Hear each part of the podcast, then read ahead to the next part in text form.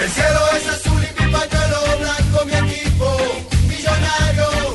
El fútbol con el alma y con el corazón, amigos. 3 de la tarde, 39 minutos. Saludamos a esta hora al arquero de Millonario. Viconis está en línea con nosotros en Bloque Deportivo. Arquerazo, hermano. ¿Cómo va Viconis?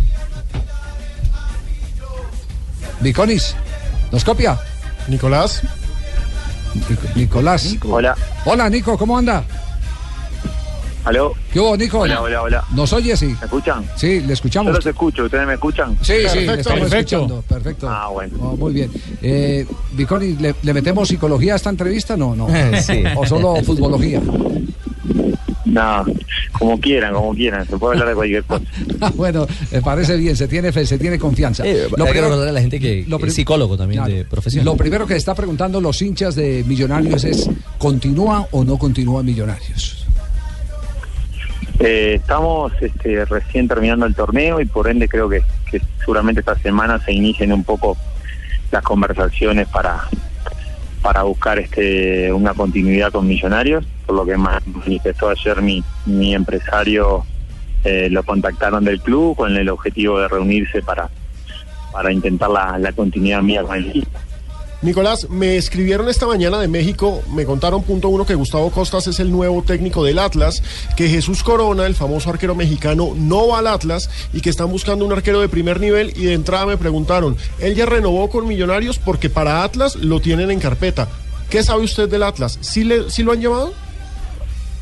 Hola Pino, un abrazo. Este, yo la verdad que toda la cuestión del Atlas, como usted manejando redes sociales, este, sale a cada rato, mucha gente hincha de ese equipo me, escribió, que vio el partido el otro día con Santa Fe y demás. Eh, mi empresario me manifestó que, había algunos intereses de, equipos de México, pero yo no tengo eh, el conocimiento de, de una oferta formal de nadie. Entonces, este, en ese sentido, como como yo venía manejando estos días, ¿no? Este, todavía no hay una confirmación de parte de nadie. Eh, obviamente es un halago que, que equipos de, de otros lugares se interesen por mis servicios, este, lo mismo que obviamente para mí es un halago enorme todo el cariño que he recibido estos días de parte de la afición, este, alentándome a mi continuidad, pero en este momento todavía no hay una definición de nada. Nicolás, ¿usted se habla con Aldoleado Ramírez? No, no lo conozco. Ya. Estaba hoy en el Atlas, ¿no? Era básicamente eso, de pronto, un punto de referencia. Su, su- su continuidad depende de qué, del corazón o del bolsillo? Yo pienso que en realidad es un conjunto de cosas, ¿no? Obviamente el fútbol es para nosotros una fuente de ingresos, tanto para para nosotros como para nuestras familias. Entonces, eh, igual que el periodismo, igual que los abogados, igual que los doctores, hay un componente económico en nuestra labor, pero obviamente que también este, hay razones que hacen a lo deportivo y hay razones que hacen a lo emotivo cuando uno va a tomar una definición de, de contratarse con un equipo.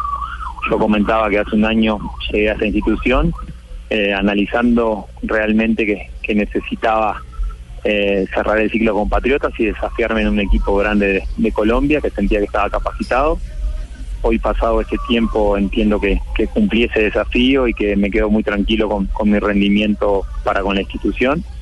Y bueno, este, con respecto al 2016, en este momento en mi cabeza, obviamente que se empiezan a plantear cuáles pueden ser los, los nuevos desafíos y en ese sentido este, uno empieza como a, pensar un poco a partir de las ofertas que hay, que es lo mejor, pero no creo que pase ni exclusivamente por el corazón ni exclusivamente por lo económico. Yo como digo siempre, soy muy agradecido de todo el cariño que me da la gente de Millonarios.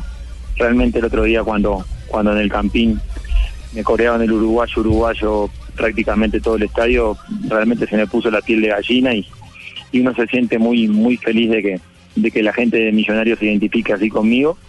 Este, así que bueno, este, ojalá, ojalá que todo esto tenga tenga un buen final. Como yo manifesté el otro día, creo que Millonarios es demasiado grande como para que la preocupación sea si Viconis continúa o no. Sí. Este, creo que la institución está muy por encima de, de mi nombre particular. Este, si se llega a dar mi continuidad, yo seré muy feliz aquí. Intentaré seguir en el, en el mismo nivel y brindándome por el equipo. Y en el caso que, que me toque llegar a otra institución, vendrá otro gran arquero como, como todos los que ha tenido esta institución. Ya. Eh, queda claro entonces que los hinchas lo adoran, Sí, Al interior del del grupo año. no hay ninguna duda, ¿cierto? Al interior del grupo. Eh, bueno, primero que todo, un saludo, les habla Fabián Vargas. Está almorzando. Eh, eh, la verdad es que con Biconi tuvimos una gran amistad y Sí. Podría decir que de 1 a 10 él fue compañero número 11 y por eso le quiero cantar. Porque es un buen compañero, porque es un buen compañero. porque es un buen Ah, compañero. Viconi, se- tra- tratábamos de hacer una entrevista seria, pero aquí es Que se imposible. apure, que se apure, que se apure porque en 15 minutos empieza el entreno. Ay, ay, ay. Está en la cabina Fabián que se apure. Eh, sí, bueno, eh, un saludo para ti. Tengo que dejarte porque empiezo a calentar con mis padres. Bueno, eh, Nicolás, la, la- la última te pregunto desde Argentina, Juanjo Buscalia, un gran abrazo a la distancia. Eh, llegaste a lo más alto, atajaste en Millonarios, te fue bien.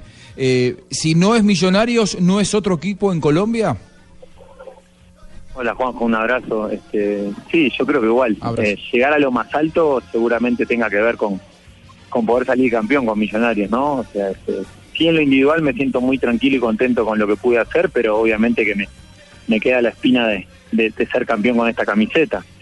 Realmente cuando uno llega a un equipo tan grande como este y, se da el nivel de identificación mutuo que se ha dado entre la hinchada conmigo y, de mi parte hacia la hinchada, hoy se me hace muy difícil visualizarme en otro equipo acá en Colombia. Realmente yo, sinceramente, lo descarto. Pienso que mi, mi- mi realidad futbolística para el 2016 no, no, no va a salir de, de Millonarios o algún equipo en el extranjero. Sí. Este, por ahí entiendo que, que está planteada la situación. Eh, ya llegué a la cancha, así que suelte esa entrevista con Blue y véngase para acá. Javiercito. Ya te veo, leva- levanta, levanta la mano y saludame que ya te veo a la distancia. Aquí, aquí la, aquí la estoy levantando, Biconi. ¿Qué Javiercito. hubo, Pingo, Pingo? anda a cambiarte que ya llego, dale. Eh, allá nos vemos. Javier. ¿Qué Pingo? Diga, diga. Qué alegría tan arrecha. Bucaramanga está paralizado. ¿Por qué? Uy, está hablando el churrasco.